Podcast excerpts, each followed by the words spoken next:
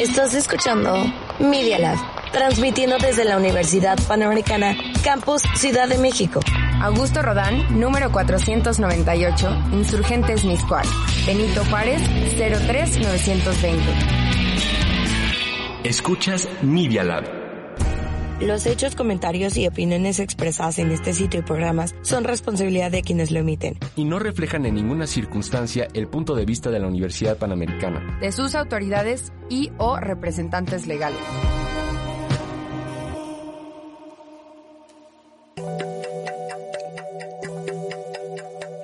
Imagen líquida. El espacio de diálogo que lleva la fotografía a tus oídos. Conducen Oscar Colorado y Ulises Castellanos.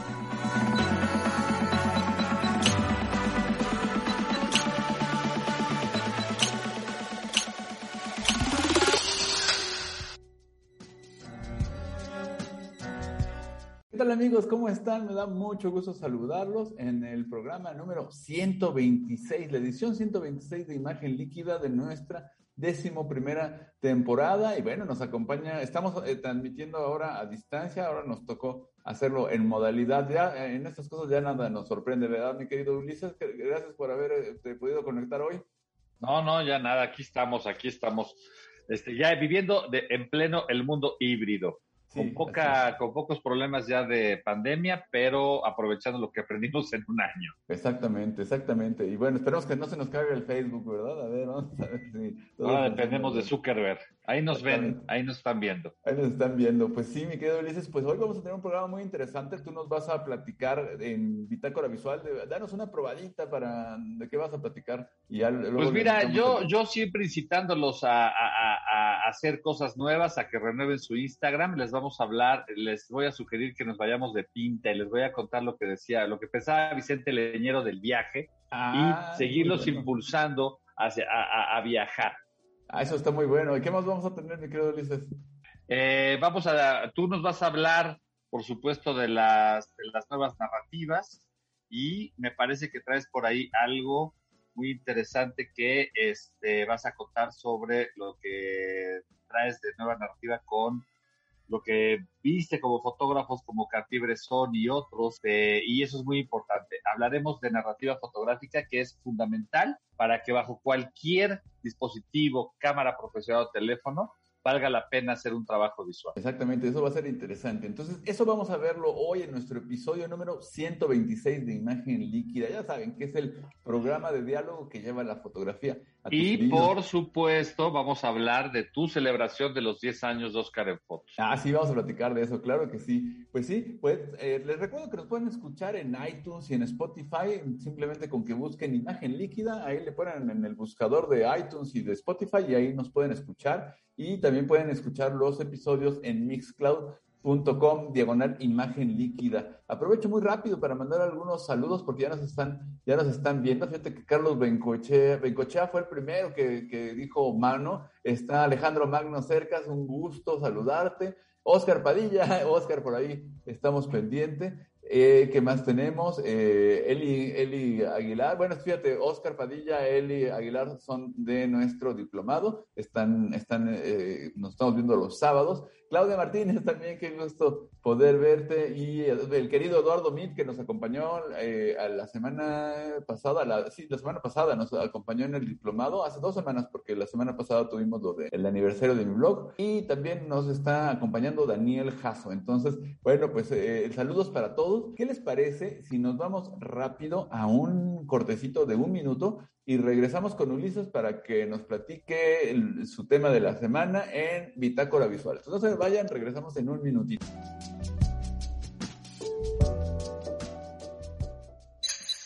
No te vayas. En un momento regresamos a Imagen Líquida. Todos los contenidos que generamos en este espacio los puedes volver a escuchar en Spotify, iTunes Podcast o Google Podcast. Solo búscanos como Media Lab. ¿Quieres tener una empresa exitosa? Este podcast es para ti. Encontrarás noticias, entrevistas y recomendaciones para que conozcas un poco más sobre el mundo empresarial en la actualidad. Escúchanos en vivo en Facebook todos los martes de 11 a 12 de la mañana. Decision Makers, con Alejandra Volberg y Daniel Ortiz Otegui. Media Lab también se ve. En TikTok nos encuentras como arroba Media Lab. En Face puedes seguirnos en arroba Media Lab UPMX. Media Lab. Nosotros estamos desarrollando ideas. ¿Y tú? Escucha Media Lab. Continuamos en imagen líquida. Bitácora visual.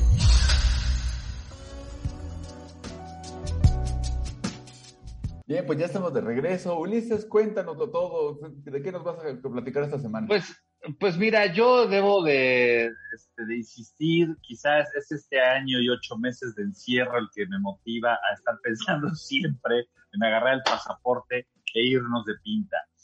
Entonces, eh, si les gusta la aventura, la naturaleza y compartir además fotografías y además quieren renovar el Instagram mientras nos dure el Instagram, pues lo que toca es viajar. Eh, simple y sencillamente no hay otra manera de hacer más y mejor fotografía para los que nos gusta la fotografía documental, para los que nos gusta la fotografía eh, creativa, ya sea la fotografía de contenido social o incluso de viaje o de naturaleza.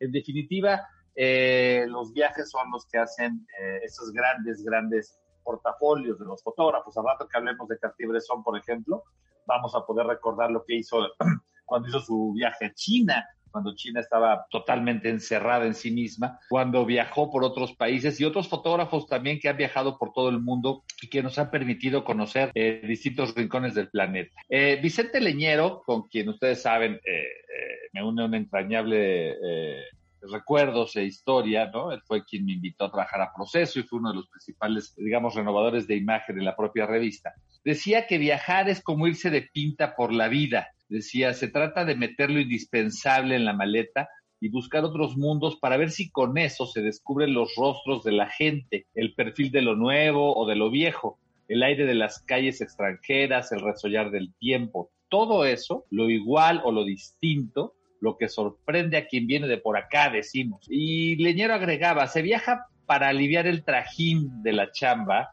del trabajo, y serenar los nervios. Se viaja para viajar, que es un poco ansia impostergable de escapar de lo mismo. Y continúa Vicente Leñero en, este, en este paraguas de reflexión.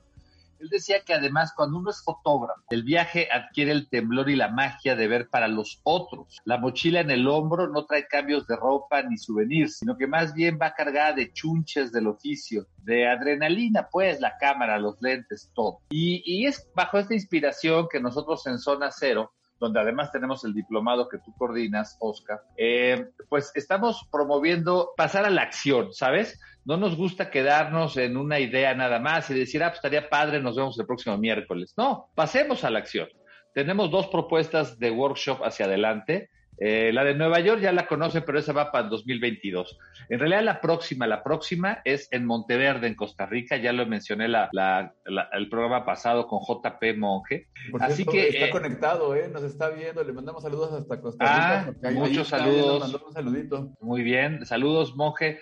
Eh, quiero decirte, Oscar, que ya tenemos a la, a, primer pareja de, del viaje que ya se inscribió que ya, este, que ya compró sus boletos, que son del diplomado. Y se trata de Eduardo, Eduardo Bebere, de Monterrey, de Monterrey. Él fue el primero en anotarse junto con su esposa, es decir, está dispuesto a pasar de la, de, de la contemplación y el aprendizaje a la acción. Entonces, acabando el diplomado, que terminamos la última semana de noviembre, este viaje está contemplado para entre el 8 y el 12 de diciembre. Entonces, él se va a venir con nosotros a Costa Rica. JP ya tiene todo listo allá en su tierra natal. Nos ha hablado maravillas de Costa Rica, la verdad es que yo no lo conozco, pero eh, tengo una muy buena impresión a la distancia vamos a estar eh, cerca de la costa pacífica en Punta Morales, en donde no podemos perder la oportunidad de presenciar la construcción de estos barcos de madera que está fotografiando JP. Entonces, la invitación es simple y sencillamente a que nos escriban a contacto arroba que sepan que este viaje es para diciembre, que lo pueden pagar en tres cómodas mensualidades, que está baratísimo. Estamos hablando de mil dólares, mil dólares por todo. Ya sea que nos estén, eso sí, partiendo de la Ciudad de México. Si alguien nos está escuchando en Sudáfrica, tiene que sumarle Sudáfrica, Ciudad de México. Pero si todos salimos de aquí, de la Ciudad de México, el viaje por cinco días, con todo incluido, estamos hablando de mil dólares. Y eso incluye el taller que va a dar JP allá, la charla que vamos a tener con un fotógrafo de la France Press que contactó el propio JP. Y por supuesto, eh, yo estoy en toda la disposición de acompañarlos y guiarlos para mejorar pues el manejo de su cámara, vayan y estrenen equipo, vayan y piensen cómo van a fotografiar la flora, la fauna, qué nos vamos a encontrar por allá, etcétera, etcétera. Si tú te animas, Oscar, pues igual te vienes con nosotros. Sí, estaría buenísimo. Fíjate que Eli Aguilar nos está comentando que ella, en eh, bueno, en charlando con fotógrafos, van a tener precisamente a, JP Monge el 31 de octubre. Entonces, esto va también para que puedan escucharlo y puedan irse metiendo, porque bueno, la semana pasada nos hiciste favor de eh, compartir algunas de las fotos y la verdad es que sí es un estilo que está muy contundente, muy interesante. Lo que dices, fíjate, por aquí veo en los mensajes, Claudia Martínez eh, subraya algo que cuando leíste las palabras del leñero me, también me pareció muy evocador, esta idea de se viaja para viajar, ¿no? Que podría sonar a este, no sé, a tautología o, como mínimo redundancia, pero tiene mucha, mucha cola esa idea de viajar para viajar. Sí, porque casi siempre nos proponemos, o sea, casi siempre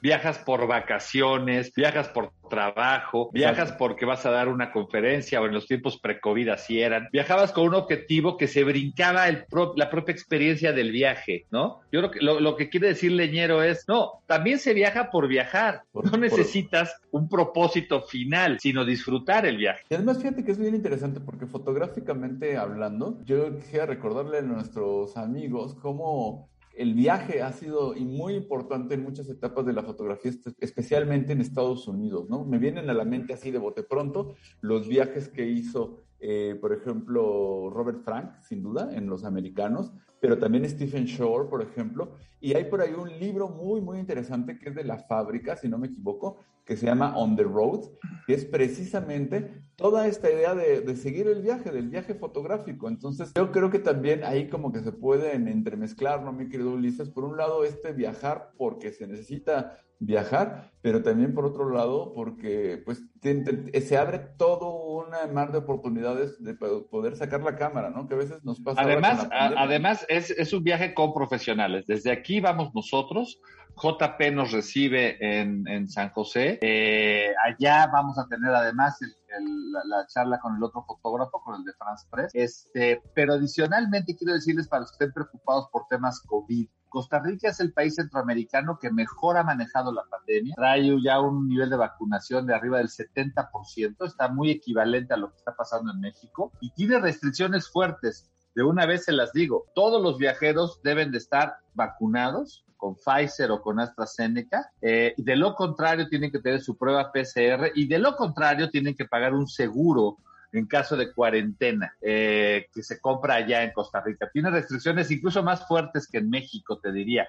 Costa Rica es un país pequeño, pero está muy cuidado o protegido en términos de, del tema de COVID. Yo creo que incluso de aquí para diciembre, que por cierto hace calorcito por allá, pues también vamos a oír un poco del frío que nos toca un poquito más acá en el norte en México. Entonces, eh, ese tema, perdón que te interrumpa, pues hay que tomar en cuenta que buena parte de la idea del viaje, pues es estar en espacios abiertos, ¿no? Estar en la naturaleza. Ah, totalmente, totalmente. De que ahí, eh, pues siempre el, riesgo del contagio, pues disminuye dramáticamente, ¿no?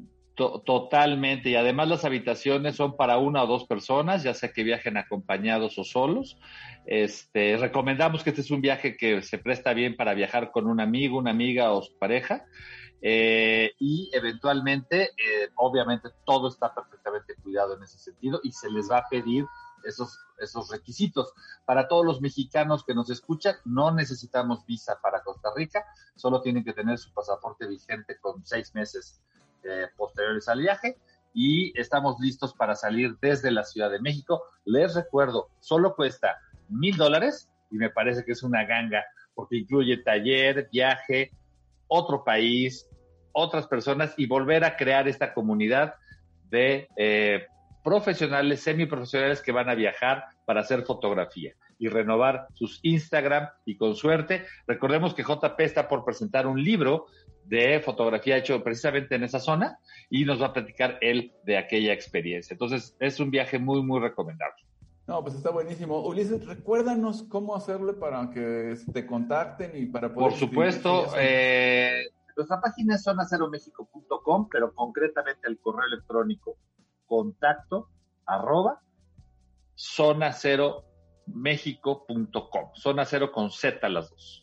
Perfecto, pues sí, que, que, te escriban para que se vayan apuntando porque la verdad es que sí, está bastante bueno. ¿Qué te parece, mi querido Ulises, si nos vamos a nuestro segundo y último corte para ya entrarle a los temas que si los aniversarios, que si la narrativa y todo eso que nos encanta? ¿Cómo ves?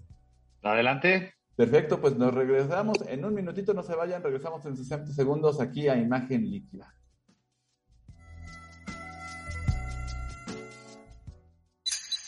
No te vayas. En un momento regresamos a Imagen Líquida. Nosotros hacemos podcast, videos, fotos, notas, programas de radio y más. Para conectarte, solo síguenos en www.medialab.up.edu.mx. El Laboratorio de Medios de la Universidad Panamericana, Campus Ciudad de México.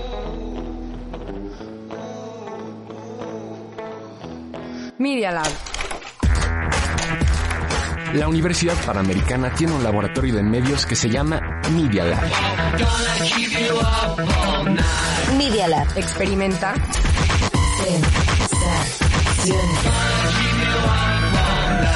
Sensaciones auditivas. Si crees que las finanzas son muy complicadas, es porque no has escuchado a Aureo. Transmisión del Consejo de Finanzas de la UP, te acompañaremos a través de las noticias más relevantes sobre economía de la semana, junto con expertos y donde te daremos el ABC de las finanzas personales. Rompamos el paradigma de las finanzas con Aureo. Solo por Media Lab. Escuchas Media Lab. En Instagram y Twitter estamos como arroba medialab-up. Medialab-up. Continuamos en imagen líquida. Actualidad fotográfica. Muy bien, bueno, pues ya estamos de aquí. regreso. Oye, Ulises, antes de seguir, fíjate que hay varios saludos que, que, dar porque nos está oyendo Pili, Pili Campos, Vale Caballero, Valeria, nos estás, les mandamos un saludo. Hay dos amigos, pero entrañables, de estos que, ay, Dios mío, ¿qué les puedo decir? Si yo les contara, el queridísimo Luis Beltrán y también mi queridísimo Juan Carlos Valdés están escuchándonos. La verdad es que les mandamos un abrazo muy, muy, muy fuerte eh, siempre es un gusto saludarlos también por aquí. Tío Vic nos está viendo. Alejandro Pastrana desde Metepec nos está viendo. También está por aquí quien vi, María José Borras. Borras García desde Mallorca, desde España, y qué, bien, qué bien. Isa Taracena. Hay que irnos a Mallorca, hay que hacer algo en Mallorca. Sí, sí, al fin que ya ahí, ahí, ahí vamos con María José a ver qué, qué podemos hacer, desde luego, ¿no? Este, ¿qué, ¿Qué más tenemos? Ah, David Pérez desde Pachuca, este, y bueno, pues un, un gusto poder saludarlos, mi Ulises. Oye, pues estamos de regreso y vamos a platicar de, de este, pues que tuvimos aniversario. No, pues tuvimos aniversario, más bien tuviste, pero en primer lugar yo ya te felicité por otras vías, pero yo creo que vale la pena hacerlo eh, públicamente y también para compartirlo con nuestros radioescuchas. Pues muchas felicidades, Oscar, por estos 10 años de tu blog, Oscar en Fotos. Tú mismo ya hiciste un video que cuenta eh, cómo surgió la idea, lo que has, lo, cómo lo fuiste desarrollando. Yo creo que vale la pena compartirlo. Yo personalmente quiero decirte que eres una, eh, por supuesto, eres una inspiración para nuestra generación. Eh, eres uno de los analistas fotográficos más meticulosos que yo conozco y te aseguro que los conozco a todos. Este, eres sumamente meticuloso, sumamente riguroso, tienes esta fuerza de la academia que muy pocos eh, tenemos o hemos desarrollado al grado que tú lo tienes. Entonces, esa es una fortaleza tremenda, tienes una dedicación y una capacidad de trabajo eh, que, para los que te conocemos rebasa la norma. Yo sé que estás despierto desde las cuatro y media, cinco de la mañana, y que estás trabajando y pensando en cosas y, y nos escribes a las seis de la mañana, etcétera, etcétera. Eres una máquina de, de hacer cosas, así que yo te preguntaría más bien, ¿cómo te sientes a 10 años de, tu blog? Este, sé que tienes mucho éxito también en el YouTube, eh, ahora que acabas de incursionar con tus videos. Y pues estás cosechando, ¿no? Una década de dedicación a la fotografía. Pues sí, fíjate que yo creo que ha sido una década, mi querido Ulises, de compartir una pasión, de, de, dejar un poquito de ser un ratón de biblioteca. En algún momento lo platicábamos, de decir, bueno, pues sí, hay un momento en el que eh, ya no se trata nada más de estar leyendo o investigando o trabajando, sino de, pues sí, de, de, en estas tecnologías actuales que tenemos de poder compartir, pues me parece que es muy importante el que podamos tener pues estos contenidos abiertos al público y lo platicaba en el video de, la, de, aniversario. Yo fíjate que a lo que a mí siempre me preocupó, eh, en términos de esto que tú dices del rigor, de ser meticuloso, creo que eh, yo me queda clarísimo que se debe a, a, nuestro querido impulsor de imagen líquida, que fue el doctor José Luis Ortiz, a quien le mando un saludo muy, muy grande si nos está escuchando y si no nos escucha ahorita en vivo, seguro nos escuchará más adelante porque él es gran fan del programa. Pero el doctor José Luis Ortiz, déjenme decirles que fue director de nuestra escuela de comunicación, pues prácticamente una década, pero es uno de los, de los investigadores más serios, más rigurosos, más respetados a nivel mundial. Él se dedica a temas de la historia de la radio. Eh, y, él, hizo como una especie de paréntesis para dirigir la escuela de comunicación, impulsar eh, lo que en su momento era Medio Supe, que ahora es el Media Lab, etcétera. Pero fíjate, Ulises, que esto que tú dices de ser riguroso y tal, yo se lo debo a José Luis Ortiz, porque él siempre me dijo, es que tienes que ser riguroso, tienes que tener fuentes buenas, tienes... Él realmente fue quien me formó en el camino de la investigación y siempre me decía esto, ¿no? Hay que ser muy serio con lo que haces. Y eso se unió, pues, a esta, a este, esta posibilidad que todos conocemos del Internet, de que de repente la información hay muy buena, hay información excelente, pero también hay información, pues, que o no está validada, o no es correcta, o tiene errores francos. Y, y la verdad es que creo que en esto sí valía la pena el que si yo iba a, generar cualquier tipo de contenido, incluido ahora imagen líquida, el blog, la parte de este, el canal de YouTube y tal, pues al menos asegurarse de tener esto que, que en, el mundo intelectual se llama la honestidad intelectual, ¿no? la, la, honestidad académica que implica, si tú dices que, eh, que, si, si, afirmas algo, decir, bueno, esto no me lo estoy inventando, viene de aquí, jalar los hilitos, tratar de ahondar en los temas, profundizar. Y fíjate, Ulises, que aquí pues, yo le platicaba que para mí una experiencia que me sorprendió mucho del blog fue cuando empecé a hacer algunos informes largos, ¿no? Porque me daba cuenta que necesitaba, para poder llegar a fondo a ciertas cosas, pues eh, jalar el hilito, decir, a ver, ¿esto quién lo dice? ¿Esto de dónde viene? Y entonces empezar a hacer también enlaces y lo que fui encontrando era que pues ya de repente mis artículos empezaban a alargarse, alargarse, alargarse. Una cosa que yo he procurado en el blog es establecer una, una manera de aprovechar el formato de blog. El blog no es, un, no es un libro, el blog pues es como un scroll medio eterno, pero entonces yo lo que he tratado de hacer es incluir infografías, incluir galerías, fotografías, de modo que la lectura, aunque sea muy larga, sea amena y sea interesante y que incluso las imágenes le permitan al lector hacer pausas como para poder descansar un poco la vista, hacer una dinámica distinta. Y pues para mi sorpresa, la gente respondió increíblemente bien. Eh, yo siempre he escrito sobre los temas que me interesan, sobre los que me apasionan. Y fíjate, Ulises, que tú que preguntabas esto de, bueno, ¿qué se siente o qué, siento yo de estos 10 años? Pues yo creo que pienso en algo que le quiero compartir a todos los amigos que nos escuchan y es el que estamos en, una, en un momento de generación de contenidos donde los generadores de contenidos podemos ser todos. Yo siempre digo que hay, una, hay un cierto riesgo, ¿no? Y por un lado, el riesgo y la, posibilidad del potencial es todos podemos comunicar en cualquier momento, ¿no? Basta con que pongas un Instagram, ya estás comunicando. ¿Quieres poner tu canal de YouTube? Pues ya, y ni te digo en el TikTok, o sea, cualquiera puede hacer esto, ¿no? Yo creo que eh, este, este esquema cupular hegemónico de los medios de comunicación concentrados en pocas personas de alto capital e influencia política, como lo que ocurrió durante años y años en México, pues con Televisa, con TV Azteca, con las grandes, las grandes difusoras, y desde luego esto se repite y se replica en todos lados, en todo el mundo. Pero pues era, tú te acuerdas, mi querido Ulises, si, si eras Luis Miguel, necesitabas a, Luis, a Raúl Velasco, ¿no? Si no, no existías. Si no salías con Jacobo Zabludowski, no, no existías, ¿no? Eh, porque eso te aseguraba llegar a 60 millones de mexicanos, ¿no? De un golpe. Pero era pues una concentración del poder, del medio. Yo tengo la antena y además tengo el permiso para poder hacerlo, que era algo que no, que nadie lo tenía, tan, nadie lo tenía que pues este, las grandes estrellas eran formadas en este estado. No, ellos eran, ellos eran el Zuckerberg de hoy. Exactamente. Ahora, ¿qué ocurre? Que ahora estamos en un medio más horizontal, ¿no? O sea, tú puedes hacer tu canal de YouTube y yo también. Pero, ¿cuál es el riesgo de esto? Pues primero que cualquiera puede hacer estos medios, ¿no? Cualquiera puede, puede, puede tener su canal de YouTube, su blog, lo que tú quieras. Y el otro día yo leí una cosa, Ulises, que a ver tú qué opinas, pero decía algo que a mí me llamó mucho la atención sobre un tema de, de generar eh, videos, por ejemplo, en, este, en YouTube y decía, cualquiera puede competir, pero no cualquiera puede competir de manera sustentable, sostenida, ¿no?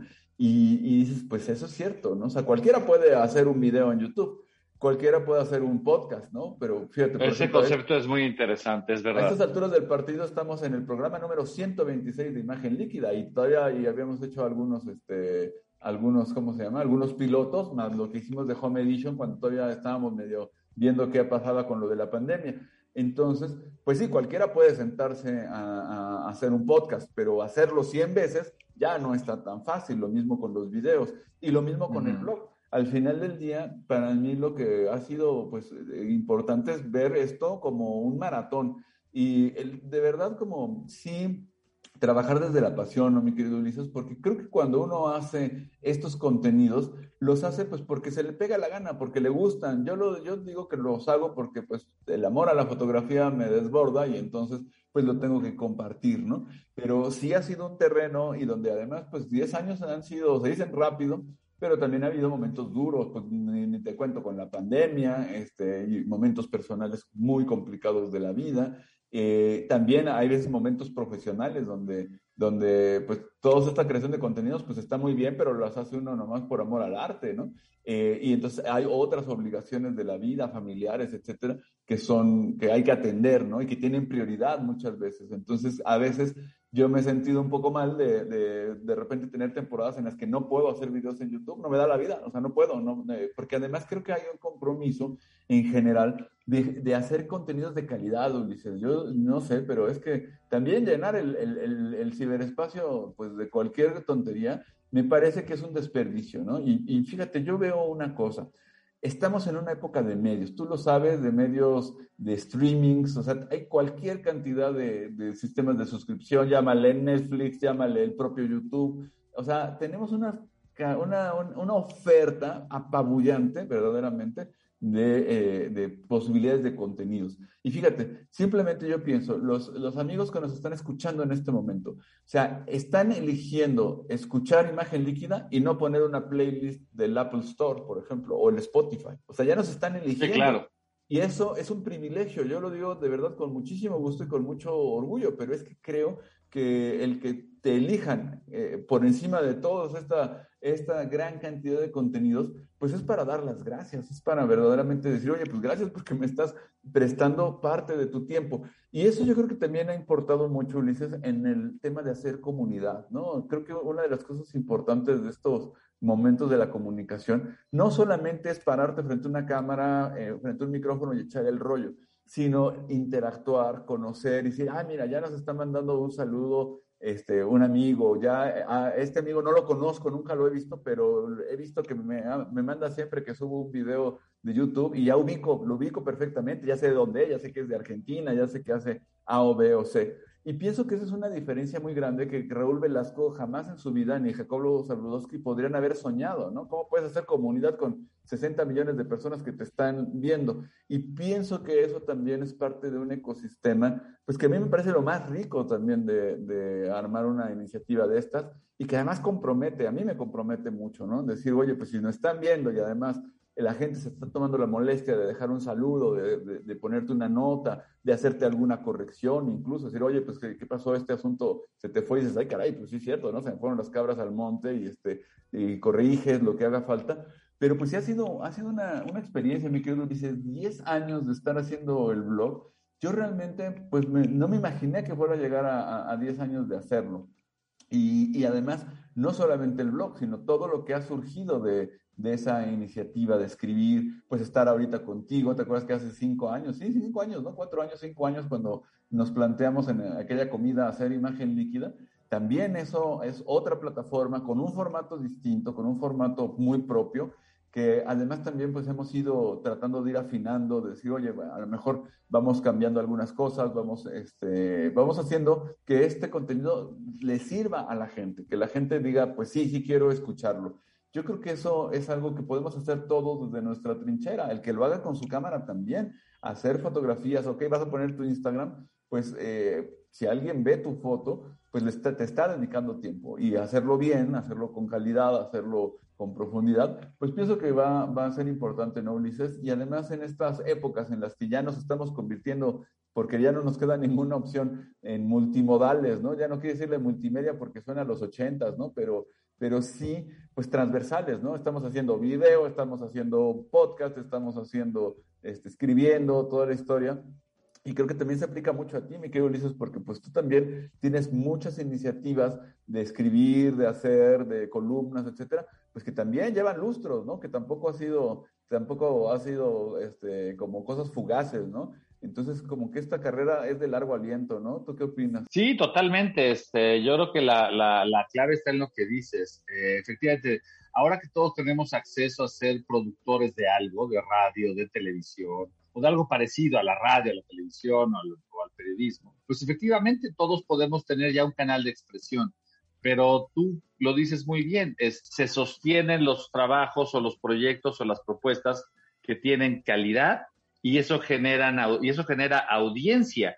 Tú en este momento, ¿cuánta gente visita tu blog en números? Uf, no lo sé, porque ya deben de estar, eh, según los últimos números que vi, eh, había más o menos veintitantos millones de, este, de, gente visualizando, ¿no? Y de esos veintitantos millones, pues se desprende que hay gente que ve muchos artículos, hay que nada más de uno. Sí, claro y por ejemplo, en tu más reciente incursión en YouTube, ¿cuáles son los números que traes ahorita en YouTube? Pues fíjate que es curioso porque me ha pasado algo. Eh, ahorita justo en estos días, de hecho no sé si hoy o ayer cumplí 29 mil este, suscriptores de YouTube, pero ya hace rato que pasé el millón de, este, vistas de mis videos. O sea, se han visto más de un millón de veces mis videos. Y eso, oye Ulises, imagínate, si, si imprimiéramos una hoja de papel que nos costara un peso imprimirla y distribuirla y toda la historia, eh, imagínate distribuir un millón de hojas de papel, nos costaría un sí, no, de pesos, no, no, es, imposible.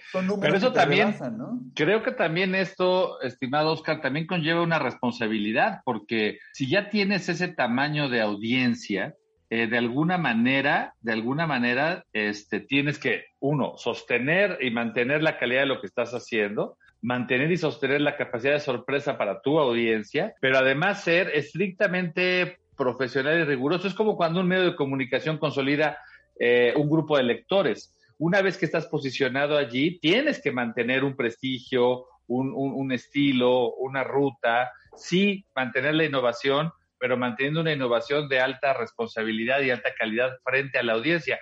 ¿Tú cómo resuelves eso? Pues mira, yo pienso que sí, eh, tratando pues desde luego de, de seguir las pasiones, que lo que te gusta, pero también de buscar hacerlo con calidad y yo debo decir también buscar nuevas posibilidades, también el asegurarte de no, no desgastar fórmulas. Yo no sé tú cómo, cómo lo ves, pero yo sí creo que cuando ya estás viendo la misma gata, pero revolcada 50 veces, resulta francamente aburrido, ¿no? Entonces creo que también eso ha sido un reto, el decir, bueno, ¿qué, puedo, qué puedo hacer diferente? ¿Qué puedo hacer nuevo?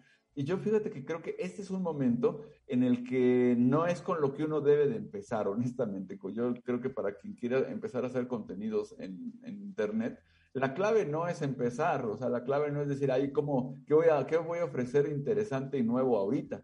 Más bien la pregunta es, ¿Qué voy a, ofrecer nuevo cuando haga el video número 100, cuando haga el programa de imagen líquida número 126? ¿Qué, ¿Qué, le voy a decir a la gente que no le haya dicho 126 veces antes? ¿no? O sea, esa es la parte donde creo que la planeación de tus contenidos, el tratar de ser eh, contenidos interesantes, entretenidos, diferentes, etcétera, pues más bien el reto grande está a partir del mediano aliento para adelante, ¿no? O sea, ahí es donde la cosa sí se pone más ruda porque ya estás más cansado, porque además, pues de repente en la vida ocurren cosas complejas que, con las que tienes que, tienes que seguirle dando. Y ya lo dijo, ya lo dijo Alex Lora, ¿no? Ya lo dijo el cantante del Tri en esa canción que se llama Difícil de hace, pues ya un buen rato, como veintitantos años, que decía lo, este, lo, lo, lo, difícil no es llegar hasta arriba, sino quedarte ahí toda la vida, ¿no? Ese es, ese es realmente el, el reto, ¿no? Entonces pienso que sí el mantener un estándar, y además no solamente un estándar de calidad y de gusto, sino también un estándar de innovación. Creo que esto, esto puede ir eh, ayudándote a que estos contenidos y que estas audiencias que tú comentas se vayan volviendo cada vez más, más, este, más grandes, pero además también que sigan, que sigan siendo interesantes y que sigan interesadas en tus contenidos. Fíjate que en esto hay algo que me parece interesante, porque claro, hay, hay youtubers que tienen millones de seguidores, lo cual desde luego que se, que se, se, se, desea, ¿no? Decir, bueno, yo que tengo un millón de, seguidores, que bien, yo siempre digo en broma que yo soy de la filosofía de Roberto Carlos, ¿no? Que es, este, yo quiero tener un millón de amigos, este, y ahora en YouTube sí se puede, ¿no? Pero también es cierto, fíjate, y esto es algo que he visto mucho, Ulises, y no lo, pues no lo digo, no lo digo porque piense yo que lo sea, pero a mí me han estado ya eh, buscando mucho debido al canal de YouTube, pues diferentes entidades de todo tipo, ¿no? Empresas, etcétera, porque hay una figura que yo no, como que no me quedaba muy claro que existiera, pero que, que se da actualmente, que son, les llaman los KOLs, los, los Key Opinion Leaders, que son no el que tiene un millón de suscriptores, sino el que es una voz que tiene una cierta autoridad y una cierta influencia profunda en un grupo de gente importante, influyente. Entonces, fíjate, eso es como muy interesante porque no se trata de, si en imagen líquida, por ejemplo, llegamos a 33 millones de personas, podemos llegar a 33, pero la clave es que esas 33 personas son una multiplicación de gente interesada, interesante, que tiene también una influencia alrededor. Y eso, fíjate que es algo que yo nunca me había planteado, tampoco nunca me puse el objetivo de llegar a, a eso, pero pues eso es algo que me da mucho gusto. Fíjate que gente que escucha imagen líquida, pues son profesores de fotografía, son gente que influye. A lo mejor uno dice, bueno, es que es influencer el que tiene su cuenta con 14 millones en TikTok y se pone a bailotear, bueno, pues cada quien lo hace a su manera. Pero una cosa que a mí realmente me llama la atención, Ulises, es que podemos llegar a, pues a tantos fotógrafos, a tantas figuras, a tantos maestros, a tantos profesores de fotografía, a gente que verdaderamente tiene un nivel de influencia importante en su ámbito, o sea, que son influencers, a lo mejor todo el mundo está como muy llevada y traída la palabra del influencer, pero que influyen sin duda y que importan, y eso pues a mí me parece que es crucial, ¿no? O sea, yo honestamente no me importa si hablo para una persona, para tres, para 33 o para 33 millones, creo que eso es algo que al final del día es lo que realmente cuenta, ¿no? El, el a quién llegas y pues hacer las cosas con profesionalismo, con calidad y con ganas, y bueno, ya hacerla durante 10 años, pues sí, sí te puedo decir que sí cuesta, cuesta algo de trabajo, ¿no? Pero pues bueno, como dice un amigo, se hace lo que se puede, aunque no se pueda lo que se hace. Pues muchas felicidades, Oscar. Este, muchos años más para el blog, para el canal y en general para, para tu actividad como académico y promotor de la fotografía. Y creo que eh, en ese sentido también vamos muy bien, bien por la Universidad Panamericana. Eh, un honor para nosotros en Zona Cero que tú seas parte de, este portal educativo y en general que podamos contar con tu amistad. Así que pues desde acá muchas felicidades. No, muchas gracias Ulises. ¿Qué te parece si, si pasamos ahora a platicar de fotografía este, y nos vamos a nuestras siguientes secciones a ver si nuestro productor general nos puede hacer favor de anunciar lo que sigue? Historia de la fotografía.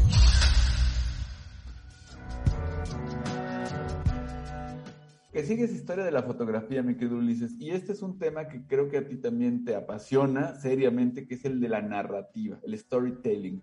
Y a mí me gustaría mucho dialogar contigo sobre estos grandes narradores de la, de la, de la historia de la fotografía. Y, y, yo creo que hay un, hay un primer momento que a mí me parece que es importante platicar, que es el de Eugene Smith, ¿no? ¿Te acuerdas cuando hizo este, este ensayo de El Country Doctor, que se considera el primer fotoensayo de la historia?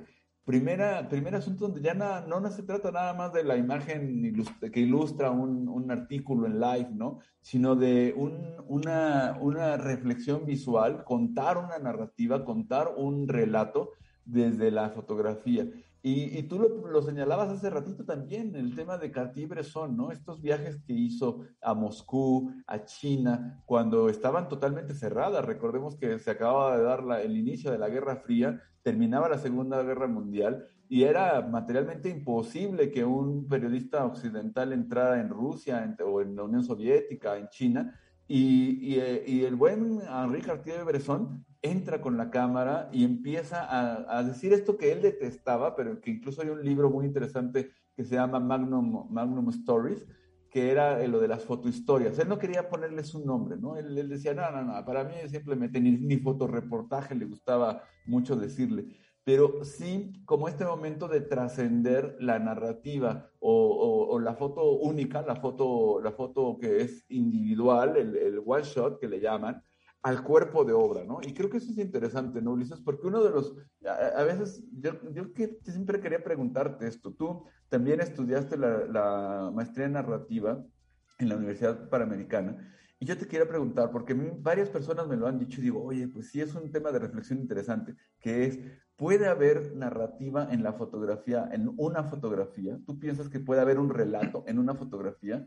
Porque sí, en el cine, sí, pues sin problema. ¿En una Pero sola tú, pieza, dices? Sí, en una claro, sola pieza. Sí. Cuéntanos un poco tu opinión. ¿Por qué piensas que sí puede haber una narrativa? Por, porque la narrativa, la narrativa la componen, como bien sabemos, personajes, un nudo, una historia, una diégesis, un contexto, un universo, una eh, historia encapsulada en un, en, una, en un tiempo. Evidentemente, los niveles de profundidad pueden variar no es lo mismo un video de un minuto, una, una, este, un, episodio de una serie de 10 capítulos o una película de dos horas. Es decir, la profundidad varía y, y cambia. Una fotografía sería la primer pieza y unipieza de, eh, de una historia por contar al menos un chispazo. Estoy pensando en las fotografías y recordando las fotografías de Cartier-Bresson. Pensemos que él fue a China en 1949, eh, 48-49. Hay una fotografía que recuerdo bien donde están un montón de chinos haciendo fila, pero no solo están haciendo fila y están apretados, hay chinos arriba de los chinos que están haciendo fila abajo. Es impresionante el trabajo que él hizo allá y cada una de las fotografías te puede contar perfectamente la historia de un personaje, la historia de, de, lo que está pasando ahí. Pensemos en una fotografía que para todos es más conocida, la fotografía de la niña de Napad eh, de, de, Vietnam. Eh, ahí tienes a un personaje. Esa fotografía, ¿por qué es buena y por qué tiene narrativa? Te voy a dar tres aspectos que a mí me parecen fundamentales como un tripié para que una imagen sea fuerte y se sostenga solita y pueda ser parte también de una serie, pero todas deben de tener esto en la base. Uno, un personaje interesante. Pensemos en la foto de Nikud de Vietnam, la chica que viene desnuda con los brazos abiertos. Ahí está el personaje. Mm. Segundo, en un contexto, en un, en un paisaje interesante, insólito para el espectador. No hay nada más insólito que la guerra. Tienes el paisaje, tienes a los soldados, tienes esa carretera. Y tres, ese personaje en ese universo haciendo, sufriendo, realizando algo fuera de lo común. Y esta niña está eh, dramáticamente quejándose de estar rociada de un líquido que recién se conoció en aquellos años, en los setentas, que se llamaba napalm. Y era un líquido que aventaban los aviones, era una especie de gelatina que te quemaba. Te metías al agua y se apagaba pero salías del agua y se volvía a prender. Oscar, imagínate esa pesadilla. Se prendía con el oxígeno y te seguía consumiendo la piel. Eso es el napalm. Bueno, tienes una fotografía que se sostiene en tres pilares, personaje, contexto y acción.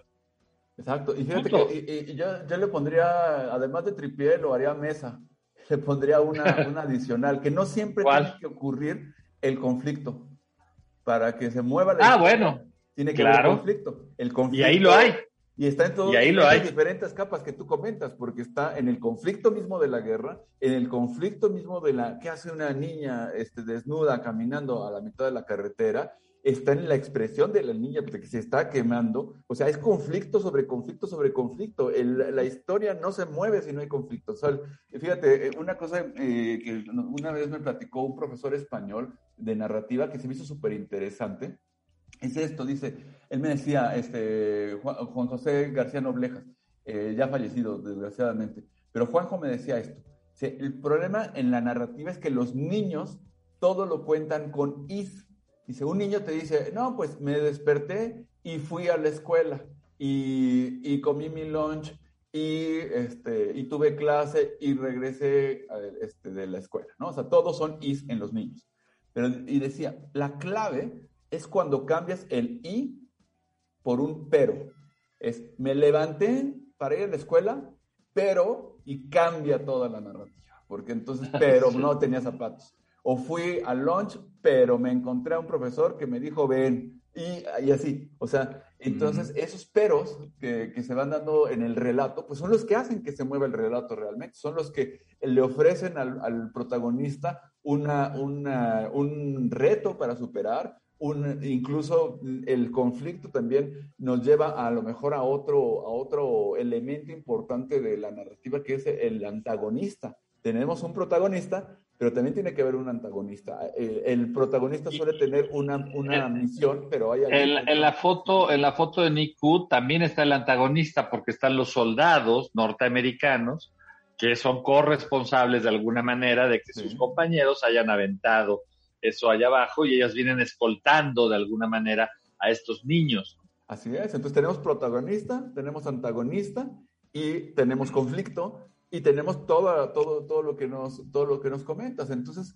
efectivamente, fíjate que, eh, porque a veces uno puede creer que para que exista narrativa tiene que existir la secuencialidad. Ahorita vamos a platicar un poquito de eso cuando hablemos de los libros de la semana pero también en la imagen, en la imagen que tenemos, en una imagen fija, en una fotografía, tenemos todas estas capas que yo lo que invitaría a nuestros amigos cuando vean una foto, a ver qué opinan, a ver qué les parece esta, esta, esta idea, no a leer una foto con la secuencialidad que le damos a un texto eh, literario, le hace barriendo de izquierda a derecha, de arriba a abajo, sino más bien barriendo, haciendo ese barrido, pero hacia adentro, hacia adentro y hacia abajo, o sea, es decir, hacia adentro de la imagen. Fíjate, eh, simplemente veo que tienes ahí atrás de ti esta fotografía fantástica que hiciste en Sarajevo con, del niño con la metralleta de ah, jugando.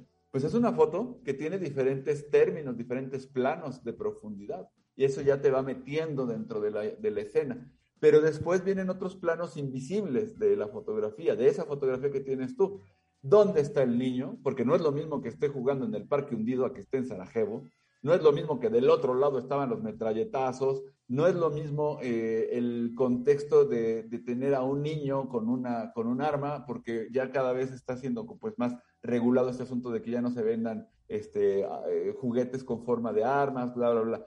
Entonces, como que yo creo que también ahí tenemos diferentes niveles de profundidad hacia lo conceptual, digamos, hacia la profundidad invisible, pero también hacia lo visible. Y yo creo que en la mezcla de estas dos lecturas, pues puede ser que sea interesante leer una foto, ¿no, mi querido dices?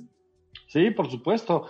Y yo creo que ahí precisamente Cartier-Bresson fue uno de los pioneros en este tipo de, fotografía. No todas sus fotografías eh, incluyen una narrativa muy compleja, muchas son eh, producto de este famoso instante decisivo que él, digamos, este, patentó por decirlo de alguna manera. si me lo permites también desde la composición, esa obsesión que siempre tuvo por la composición, ¿no? Sí, sí, sí, sí, que fue con la que mi generación creció, ¿eh?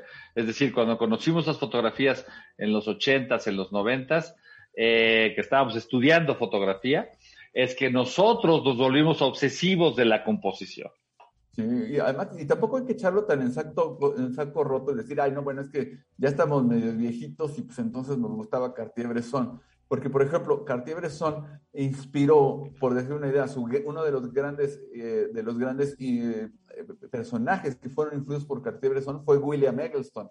Y William Eggleston es como el parteaguas de la fotografía artística contemporánea, el color, y es una forma muy distinta de resolver la geometría, porque Cartier-Bresson pues estaba muy metido en los puntos áureos, regla de los tercios y ese tipo de cuestiones, las geometrías, y Eggleston mm, se pone a componer de una manera muy distinta, con una lógica totalmente distinta, pero siempre con esa atención a la composición. Entonces yo creo que también, no sé si te pase, pero también en el fotoperiodismo, ¿no? Se vale, se vale el, el tener este oficio de estar trabajando en la composición para que cuando te llega ese instante decisivo, pues creas algo interesante. Oye, Ulises, se nos, casi se nos acaba el tiempo y nos quedan unos pocos minutitos para terminar. ¿Qué te parece? Me voy a saltar la cortinilla, le voy a pedir a que nos disculpe nuestro productor para ya poder casi terminar porque tienen una producción después de nosotros, pero el libro de la semana, dos libros de la semana que les quiero recomendar, uno de fotografía y uno de narrativa. En la en fotografía les quiero recomendar este libro de un autor que lo hemos platicado ya varias veces en Imagen Líquida, que es Michael Freeman, que se llama La narración fotográfica. Gran libro, es un libro que me parece muy completo, que habla de la puesta en página, de la secuenciación de imágenes, la secuencialidad, la fuerza, el ritmo. Creo que este es un libro esencial para cualquiera que le interese también hacer edición, no solamente a un productor de fotografía, sino quien quiera hacer edición de imagen. Creo que este es un súper libro, increíblemente bien construido. Este es de edición, este es de Blume Editores por ahí se puede comprar fácilmente, Michael Freeman, La narración fotográfica. Y el segundo libro que les quiero recomendar no es de fotografía, pero sin duda va a ser muy útil, que se llama La narración gráfica.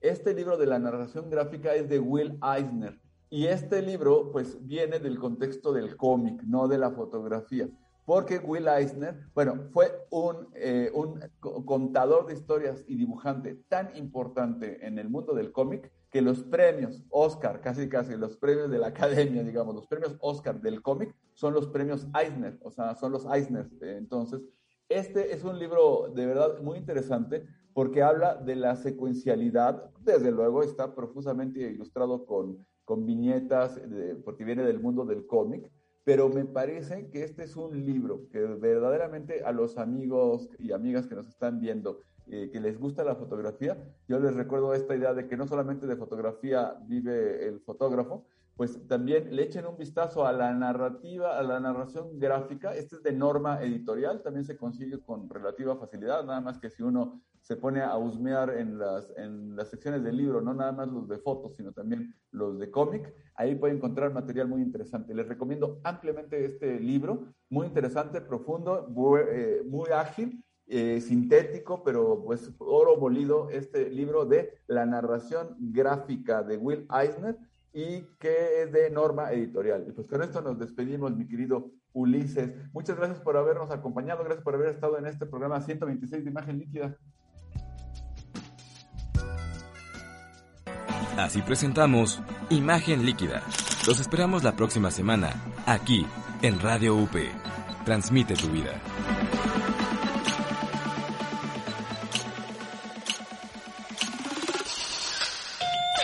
Edita, produce, crea, escribe, actúa, teclea y dale like.